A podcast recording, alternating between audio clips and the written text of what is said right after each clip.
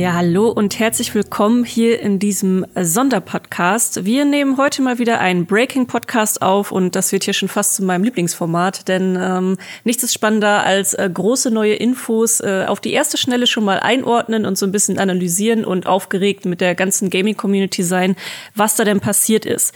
Und gestern, heute ist der 22.3., ist äh, eine sehr große Ankündigung einfach mal so eben aus dem Nix gekommen. Und es geht um Witcher 4. Ja, also falls ihr es noch nicht mitbekommen habt da draußen, äh, ich, ich lüge nicht. Es wurde wirklich offiziell jetzt angekündigt äh, von CD Projekt Red und wir werden ein neues Open-World-Rollenspiel bekommen. Viel ist noch nicht darüber bekannt. Also es ist noch in einem sehr frühen Entwicklungsstadium. Ich habe gehört äh, bzw. gelesen gestern von einem der Entwickler, dass sie 2020 angefangen haben, was also noch sehr jung für so ein großes Open-World-Spiel ist. Und es wird eine neue Geschichte im Witcher-Universum erzählen. Sie nennen es auch eine neue Saga, was dafür spricht, dass wir uns von äh, Geralt wegbewegen. Und das ist es im Prinzip auch schon, was man wirklich offiziell weiß. Und darüber möchte ich jetzt heute reden, weil ich gestern auch schon sehr aufgeregt war. Und das mache ich natürlich nicht alleine. Mit dabei habe ich einmal den Micha. Hallo. Den ihr bestimmt auch aus dem Gamestar Podcast hört, weil ihr ja beide Podcasts ganz, ganz fleißig äh, hört. Und Micha weiß über Witcher sehr viel mehr als ich und der andere Herr, den ich hier an meiner Seite habe, den lieben Schumann. Hallo. Ich habe erst vor kurzem angefangen mit Witcher. Äh, ich habe es Micha vorhin schon im Vorgespräch erzählt. Äh, ich habe Elden Ring, also erst Witcher angefangen zu spielen, jetzt Elden Ring und jetzt dauert es nur noch ein paar hundert Stunden, bis ich bei Witcher dann weitermache. Aber bin auch recht neu im Universum angekommen und bin auch recht begeistert mittlerweile davon. Micha, wie, ich weiß, du bist ein riesiger Witcher-Fan und äh, kennst dich auch vorn und hinten mit allem da aus. Deswegen habe ich dich ja auch äh, so schnell wie möglich eingeladen hierhin. Obwohl du wenig Zeit hast, freue ich mich, dass du da bist. Wie hast du die Ankündigung denn gestern erlebt? Ähm, ja, wie du gesagt hast, sie kam einerseits aus dem Nichts, weil wir nicht wussten, dass es jetzt auf der GDC passiert oder im Rahmen dieser Entwicklermesse. Auf der anderen Seite war es aber klar, dass sie The Witcher irgendwie fortsetzen werden, weil The Witcher 3 hat sich äh, Stand 2021, also jetzt vielleicht schon wieder ein bisschen noch mehr, über 30 Millionen Mal verkauft. Und sowas lässt man nicht einfach liegen, äh, wenn man Geld verdienen möchte, auch als Entwicklerstudio, wie es auch ein äh, CD-Projekt natürlich will. Deshalb, dass sie es fortsetzen, äh, lag relativ auf der Hand und auch wie sie es fortsetzen, ist relativ offensichtlich, denn diese, dieses erste Teaserbild, was man davon gesehen hat, zeigt ja das Katzenmedaillon von Ciri, also von Geralds Ziehtochter, die schon in The Witcher 3 eine Rolle spielt und äh, die man natürlich auch aus der Witcher-Serie kennt, die halt so die Buchgeschichte nacherzählt, beziehungsweise deutlich anders nacherzählt, als die Bücher es tun, aber das ist ein anderes Thema. Und sie wird jetzt so man jetzt dieser Ankündigung glauben darf, der Hauptcharakter einer neuen Saga. Sie sagen ja, eine neue Saga beginnt. Der Titel des Spiels steht noch nicht fest. Also, ob es jetzt The Witcher 4 heißt, The Witcher A New Saga Begins oder The Witcher die Abenteuer von Ciri, das weiß man noch nicht. Aber das ist jetzt der Weg, den sie gehen. Und ich muss sagen, ich finde es nachvollziehbar und logisch und hab da auch Bock drauf, weil bei Ciri gibt es viele Möglichkeiten, was man auch erzählerisch machen kann und wie man dieses Universum weiter vertiefen kann, die man mit Geralt noch nicht hatte. Ja, also da habe ich auch ein paar gegensprüchliche Meinungen zu gelesen in der Community. Also es gibt einige, die sagen so wie du, das ist doch eindeutig eine Katze und äh, das muss ja dann irgendwie was mit Siri zu tun haben, weil sie zu dieser Katzenschule gehört. Es gibt ja eben die unterschiedlichen äh, Schulen im Witcher-Universum, die dann mit Tieren zusammenhängen und äh, Gerald ist ja bekannt für den Wolf oder die Schule von Gerald. Es gibt auch Leute, die sagen, nee, das ist was ganz anderes. Aber ich, ich, ich persönlich erkenne auch eine Katze. Die Diskussion hatten wir bei uns in der Redaktion auch schon. Gibt auch Leute, die sagen, aber es sieht doch aus wie ein Luchs. Dann sage ich ja, Luchs ist auch irgendwo, gehört zur Katzenfamilie. Also ich bin da eigentlich bei dir, dass es schon recht eindeutig Siri ist, weil Siri kennt man auch und auch da muss man sagen, wenn man dann wieder ans liebe Geld denkt, wäre es auch dumm, so ein Charakter, einen beliebten Charakter, der noch nicht ganz ja fertig gemalt ist, sage ich mal, nicht doch noch mal weiter zu benutzen. Ja, und wen denn sonst auch? Muss er auch dazu sagen, weil die Geralt-Saga, haben sie schon mehrfach gesagt, ist abgeschlossen. Es soll keine Witcher-Spiele mehr geben mit Geralt von Riva. Ja, wir lieben ihn alle, wir haben ihn alle in unser Herz geschlossen, aber seine Geschichte hat halt mit The Witcher 3 Blood and Wine ihren Abschluss gefunden. Und auch einen super Abschluss, wie ich finde. Also da kann man den Schlusspunkt setzen. Und wen sollst du denn sonst in einem Witcher-Spiel spielen? Irgendwie die Alten wieder, Wesemir und Co wäre halt jetzt nicht so, so prickelnd, finde ich. Äh, dann lieber weitermachen mit einem zumindest in Spielehinsicht relativ, oder was ihre Witcher-Abenteuer auch angeht, einem, einem relativ unbeschriebenen Platt mit Siri. Weil auch da, das finde ich, ist das erzählerische Potenzial, was da drin steckt, darüber, was Ciri quasi erlebt, nachdem was im Buch passiert ist am Ende, ich will jetzt nicht spoilern, weiß man gar nichts oder fast nichts. Die äh, paar Schnipselchen, die sie Gerald erzählt in The Witcher 3 vielleicht, aber sonst steckt da halt ganz viel leere Fläche drin, die man füllen kann mit neuen Geschichten. Und vor allem, was ich sehr spannend fände, mit Geschichten über diese, äh, wie heißt es, Sphärenkonjunktion im Witcher-Universum, mhm. wo es ja darum geht, dass sich mehrere Welten überlappen. So sind ja dann auch die Monster in die Witcher-Welt gekommen, weil sich da irgendwie mehrere Parallelwelten überlappt haben und die darüber geschwappt sind. Und Ciris Abenteuer haben viel mit Reisen durch diese Welten zu tun. Man sieht da in The Witcher 3 schon Andeutungen von anderen Welten, aber das könnten sie jetzt halt noch weiter ausbauen. Fände ich spannend. Ja, das hatte ich dann auch noch mal nachgelesen, weil ganz so tief bin ich jetzt, ich bin ja auch noch am Anfang meiner Witcher-Reise, sagen wir so, es fühlt sich zumindest so an, auch wenn ich schon sehr viele Stunden damit verbracht habe. Aber bei ihr ist es so, dass sie eben durch Dimensionen reisen kann zwischen diesen Dimensionen und das wird natürlich auch noch mal eine ganz neue Welt für neue Gameplay-Mechaniken öffnen. Also das fände ich auch noch mal sehr, sehr, sehr spannend, etwas, was man da dann auch noch nicht gesehen hat.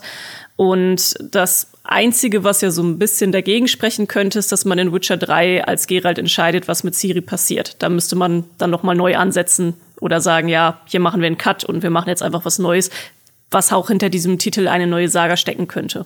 Oder es ist ein Prequel. Also äh, so, Ciri ja. hat ja auch schon Sachen erlebt, bei denen Geralt nicht dabei war, bevor diese Entscheidung getroffen wurde am Ende von The Witcher 3.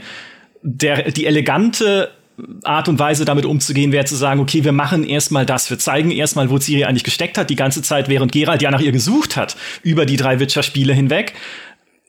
Witcher 3 fortzusetzen, das stimmt, ist schwierig, weil man dann erstmal überlegen müsste, was wäre das kanonische Ende? Und die Enden von The Witcher 3 unterscheiden sich so krass, dass es gar nicht so leicht wäre. Äh, dann, dann, also das wäre zumindest meine Vermutung, wissen wir natürlich nicht, aber der einfachere Weg äh, wäre erstmal zu sagen, okay, es ist halt, es spielt noch davor. Das ist richtig. Man kann ja auch immer in der Zeit zurückgehen.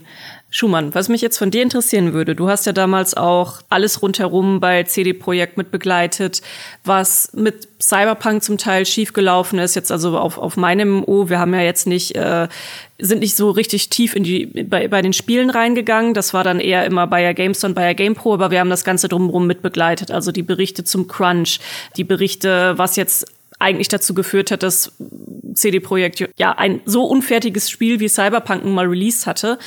Was sagst du dazu, dass jetzt so früh die Ankündigung kam zu einem neuen Witcher, obwohl man ja sagen müsste, nach dem Dilemma von Cyberpunk wäre es wahrscheinlich klüger gewesen, wenn sie länger gewartet hätten, so eine Ankündigung zu machen. Also der Plan für Cyberpunk war ja eigentlich, dass es das nächste Riesending von ihnen wird. Also Witcher war nie komplett abgeschrieben, da gab es ja auch die Netflix-Serie, es gab das Gwen-Spiel nebenbei, aber der Fokus war eigentlich ganz klar auf Cyberpunk ausgerichtet. Der Plan war, also das spricht eigentlich alles dafür, das Spiel wie GTA Online zu behandeln. Sie bringen ein großes Singleplayer-Spiel und danach setzen sie dieses Singleplayer-Spiel als Online-Spiel immer weiter fort. Setzen also praktisch einen Multiplayer-Modus auf die bestehende Welt drauf.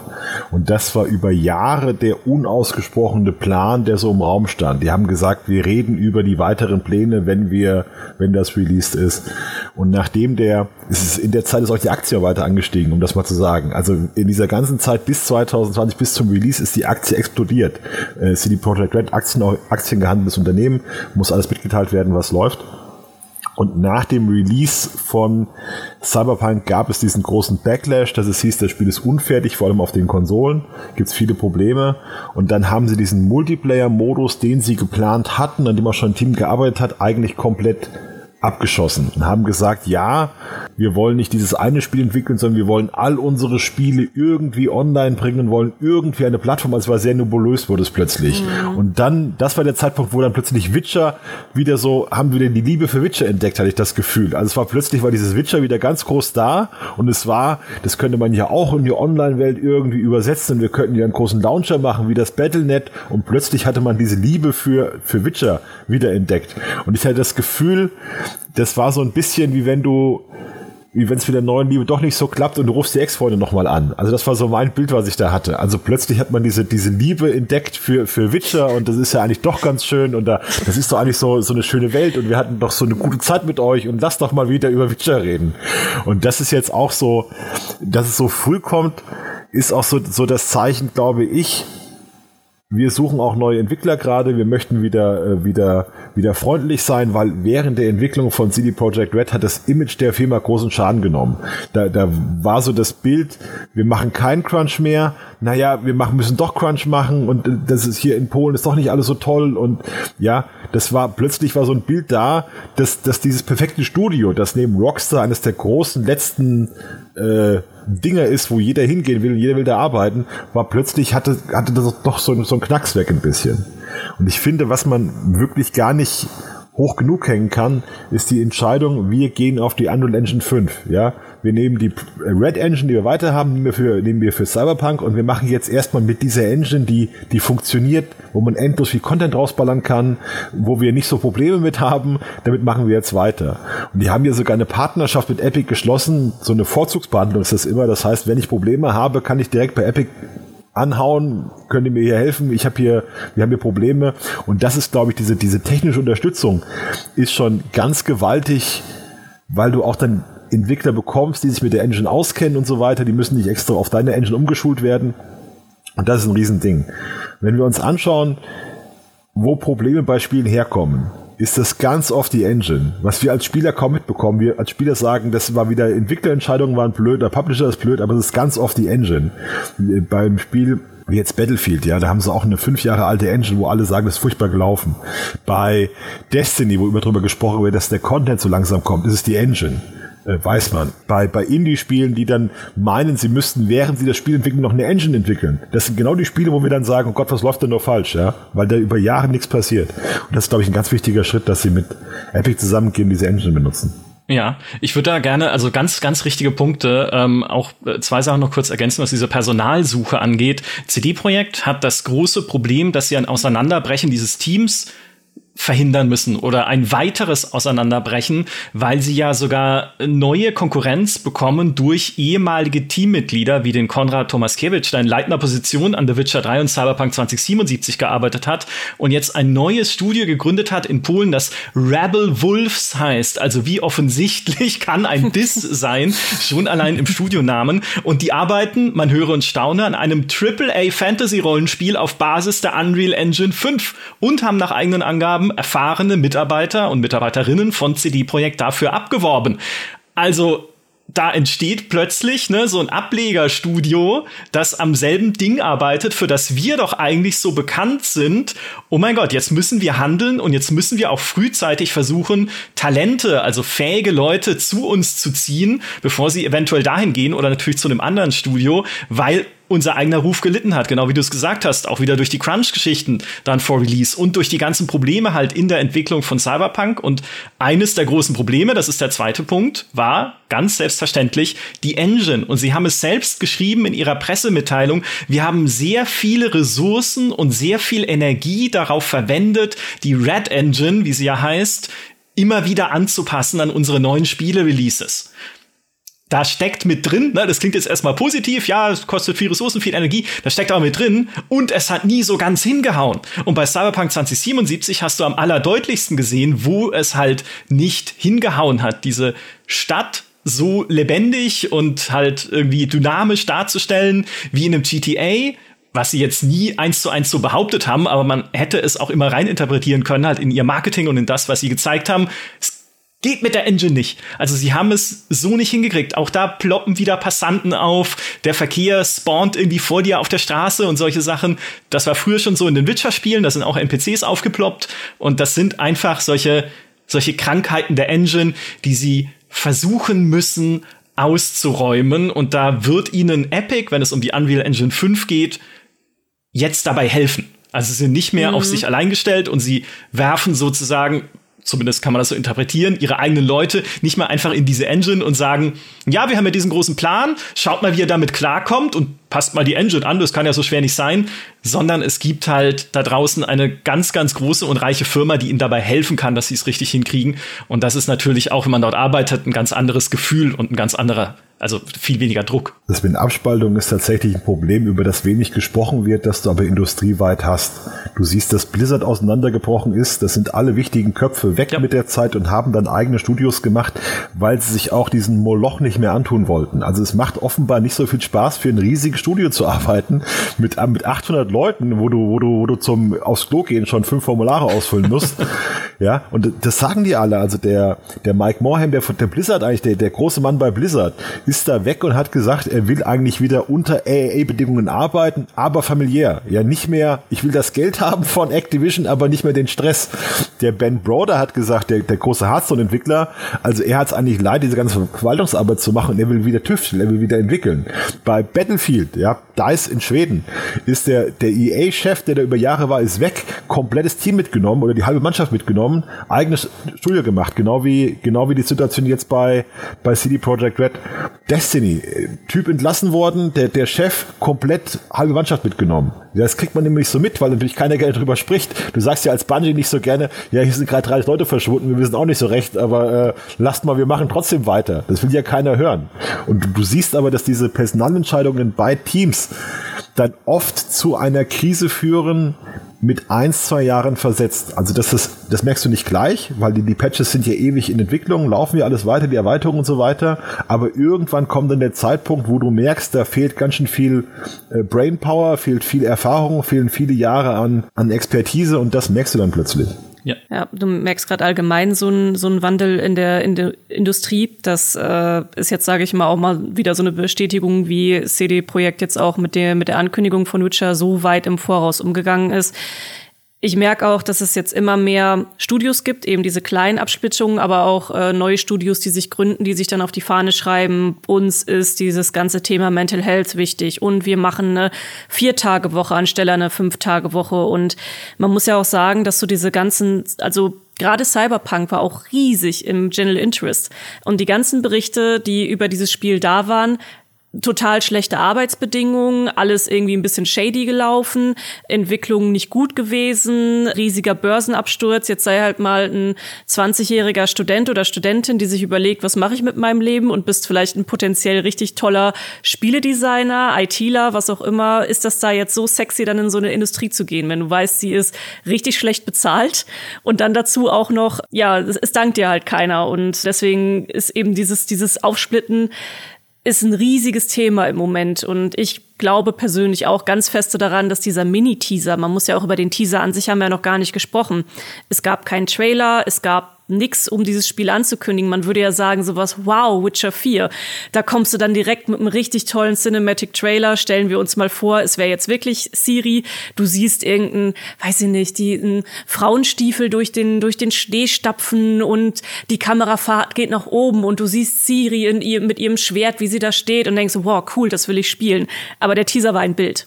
Der Teaser war wirklich nur ein Bild von einem Medaillon, das im Schnee liegt, auf dem man jetzt deuten kann, ihr habt es ja vorhin gehört, so ja, es könnte eventuell ne, die Katze sein und ja, das Spekulieren macht dann Spaß, aber sagen wir mal so, der Teaser ist halt langweilig. Also ich, ich war schon ein bisschen enttäuscht. Also äh, ich, ich also, naja, was, was heißt enttäuscht? Also, weil so ein großes Spiel, da erwartest du doch einfach irgendwie eine coole Ankündigung. Und das ist dann eben ein Bild, aber gut, dass es so passiert. Und das deutet so stark alles darauf hin, dass sie gerade wirklich einfach Leute zu sich bekommen möchten, diese Stellenausschreibung nochmal verstärken. Ja, ich denke auch, das ist äh, kein Teaser und keine Ankündigung für uns, also für uns Spielerinnen und Spieler, sondern eine einerseits zur Personalsuche, aber andererseits auch in gewisser Weise natürlich eine Botschaft an ihre Aktionäre und an potenzielle Aktionäre, weil das darf man auch nicht vergessen. CD-Projekt ist ja immer noch ein börsennotiertes, wirtschaftlich denkendes Unternehmen und ich glaube, auch da hat sich einerseits in den letzten Jahren die Erkenntnis durchgesetzt, dass solche Crunch-Probleme und verschiedene andere, die man halt nun mal hat, ähm, in so einem großen Unternehmen tatsächlich auch wirtschaftlich nachteilig sein können. Nicht, weil dann irgendwie der Börsenkurs runtergeht, wenn irgendwie ein kritischer Artikel im Wall Street Journal ist, sondern weil es Talente kostet. Genau wie du gesagt hast. Ne? Die guten Leute gehen dann woanders hin und wenn ich die guten Leute nicht bei mir habe, werden meine Spiele schlechter.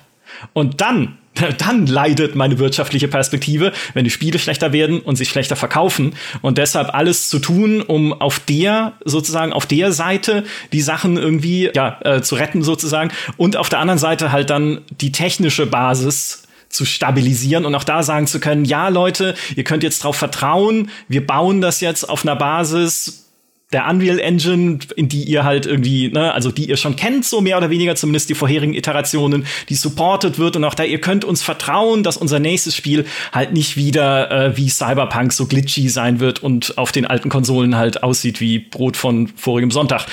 Und das ist, das ist der Bußgang von CD-Projekt im Prinzip jetzt schon so früh. Der Bußgang gegenüber insbesondere der Industrie und insbesondere gegenüber ihren Investoren zu sagen, es wird besser. Ja, wir haben gelernt, wir wissen, was wir falsch gemacht haben, hoffentlich. Also wir stellen Dinge um und beim nächsten Mal läuft es nicht wieder so wie bei Cyberpunk. Bitte verlasst uns nicht und äh, bitte Microsoft kauf uns nicht, weil äh, wir sind gesund und haben tolle Pläne für die Zukunft. Es gab mal ganz interessante Einblicke, wie das so läuft, ein Studio zu leiten von Indie-Entwicklern. Also Mark Jacobs, der hat ähm, Dark Age of Camelot früher gemacht, dann Warhammer Online, macht jetzt ein kleines Studio in irgendwo am Arsch der Welt in den USA. Und der hat gesagt, es ist für ihn unheimlich schwierig, Programmierer zu finden oder Techniker zu finden, weil alle suchen diese IT-Leute und die fischen alle im selben Topf. Das heißt, Apple, Microsoft, Amazon, jede mittlere Firma braucht ja einen IT-Mann. Ja, wir haben ja auch IT-Leute bei uns, die könnten ja auch für, für CD Projekt Red arbeiten, machen sie aber nicht, weil sie bei uns dann ein angenehmeres Leben haben wahrscheinlich. Und er sagt, die, die Gehälter eines normalen 0815 Programmierers sind explodiert. Ja, du musst denen einfach unheimlich viel Geld zahlen, damit sie überhaupt für dich arbeiten. Jetzt hast du dazu kommt jetzt, wir haben diese ganze Welle mit ich mach schnell Geld mit NFTs, ja, mit, mit äh, Pay-to-Earn-Konzept, mit neuen Handyspielen. Die brauchen alle diese Programmierer. Und dann hast du einfach diese, diese Konkurrenz. Es gab von John Smedley, auch ein ganz wichtiger Entwickler, der hat mal erklärt, der hat EverQuest gemacht und so weiter. Der hat gesagt, du brauchst ähm, Du brauchst super Projekte, damit du super Mitarbeiter hast. Das A-Level, die A-Level-Talente. Weil die A-Level-Talente, die helfen dir, die B-Level-Talente, also die zweite Reihe zu halten. Das heißt, jemand kommt wegen so einem Leuchtturmentwickler, kommt dann der nächste, der im Prinzip sein Schüler sein will. Das heißt, wenn der Leuchtturmentwickler geht, sind dessen, dessen talentierte Nachfolger sind auch gleich weg. Und wenn die weg sind, dann hast du noch die, die, dritt, die drittklassigen Leute und dann kannst du noch drittklassige Projekte machen. Und wenn du drittklassige Projekte machst, kriegst du keine guten Leute. Also es ist so ein Teufelskreis. Das heißt, du musst eigentlich immer die, dich um deine Top-Talente kümmern, denen tolle Aufgaben geben, tolle Arbeitsprojekte, Arbeitsbedingungen geben und dann läuft das, dann sickert das nach unten durch. Und was sich auch verändert, was du gesagt hast mit Mental Health, das ist ja, seit Jahren war ja so die hippe Firma Blizzard. Und Blizzard mhm. hat gesagt, bei uns kannst du Tischtennis spielen, kannst du Kicker spielen, wir haben Freigetränke und das war ja dann so das Start-up-Gefühl. Bei uns gibt's ja, Freigetränke. Und jeder kriegt ein Schwert zur Einstellung. Und eine Tischtennisplatte und es gibt coole Geschenke, wir sind so hip. Das war eigentlich immer so, was wir mit Startup verbunden haben, mit coolen, wir haben einen eigenen Campus, bei uns kannst du auch einen Friseurtermin buchen und so. Und mittlerweile merkt man ja, das reicht den Leuten nicht. Die Leute wollen dann eher vier Tage Woche und wollen Sonderurlaub haben, wenn es ihnen schlecht geht und sowas. Und das war ja, früher war ja die Idee immer, du bietest den Leuten eigentlich alles, was sie wollen am Arbeitsplatz, damit sie da ewig viel Zeit verbringen, damit sie 60 Stunden arbeiten für dich und dann kannst du denen locker mal in, in eine freie Cola spendieren oder sie mal zum, zum Tischtennis einladen oder so. Und das ändert sich, glaube ich, auch gerade dieses, was ist eigentlich ein guter Arbeitsplatz? Also was musst du eigentlich bieten? Ja, gerade in den großen Studios. Und jetzt, jetzt kannst du es dir auch nicht mehr leisten, das nicht zu tun, weil äh, jetzt ist der Weg dann auch sehr schnell, sich zu öffnen und zur Presse zu gehen und äh, ja, mal ordentlich Tamtam -Tam zu machen. Jetzt haben wir noch ein bisschen Zeit, um darüber zu sprechen, wie es jetzt weitergeht. So, wir haben jetzt gestern also wie gesagt, heute ist der 22. Also am 21. haben wir diesen, diesen Mini-Teaser bekommen mit dem Million im Schnee, der vielleicht eine Katze ist oder auch nicht. Also die Wahrscheinlichkeit ist schon hoch, dass es eine Katze ist. Und was ich noch vergessen habe zu erwähnen, ist, äh, es gab auch die Befürchtung in der Community, dass es jetzt ein Epic Exclusive wird und alles geht nur über den Epic Store. Nee, das äh, ist nicht der Fall. Es geht wirklich nur um die Technik und die Unterstützung von Epic. Ähm, da wird jetzt kein Exklusiv draus gemacht. Da kann man auch sehen, wie, wie misstrauisch Leute sind. Das haben sie vorhin gesagt, nein, wir gehen nicht exklusiv auf andere Plattformen hat er gesagt, ja, aber ihr habt ja auch eine eigene, deshalb geht das jetzt auf Epic Games und auf GOG, aber nicht mehr auf Steam, oder? Also wurde dann gleich so nachgehakt, ich vertraue euch kein bisschen mehr Cyberpunk, war so, so komplett so drin. Früher hätte ich euch ja geglaubt, aber jetzt glaube ich, ihr seid so geheime Trickser, ihr wollt uns wieder austricksen mit eurem Kram. Ja, also es ist schon so, so ein Misstrauen mittlerweile da. Ja, ja, du hast doch genau die Diskussion, das sind genau die Diskussionen. Ähm, das mit Epic, das wurde ja dann schon eben revidiert, dann hast du die Diskussion, sollte ich es jetzt direkt, sollte ich Witcher 4, wenn es jetzt kommt, sofort vorbestellen? Nein, du bist doch ein Vollidiot, du erinner dich doch daran, was mit Cyberpunk passiert ist. Ja, aber das ist ja diesmal Witcher. Alles wird dann, also es ist, äh, ähm, ja, die, das, das sind tatsächlich die Diskussionen, die so gerade im Gang sind. Gerade dieses, sollte ich das direkt bestellen oder nicht? Darf ich mich überhaupt freuen drauf oder nicht? Ist gerade ein riesiges Thema. Egal in welches Forum ich jetzt geguckt habe. Ja, ich sag ja, freuen darfst du dich immer, vorbestellen sollst du nie. Also ich sage, warte, bis es rauskommt. Schau, wie es ist ja. zum Release. Also wir betonen das auch, wo wir können. Bitte bestellt die Spiele nicht vor, weil ihr wisst nie, was am Ende passiert. Spieleentwicklung ist immer ein Stück weit unberechenbar und das ist ja auch eine Erfahrung, die CD Projekt machen durfte in den letzten Jahren. Und ich finde auch äh, The Witcher, ich freue mich drauf. Ich mag das Universum, ich mag Ciri, die natürlich der Hauptcharakter sein wird. Hallo, es ist Schnee auf dem Medaillon. Das deutet ja schon auf die wilde Jagd hin und auf dieses Vereisen der Welt und so. Also bitte, genau.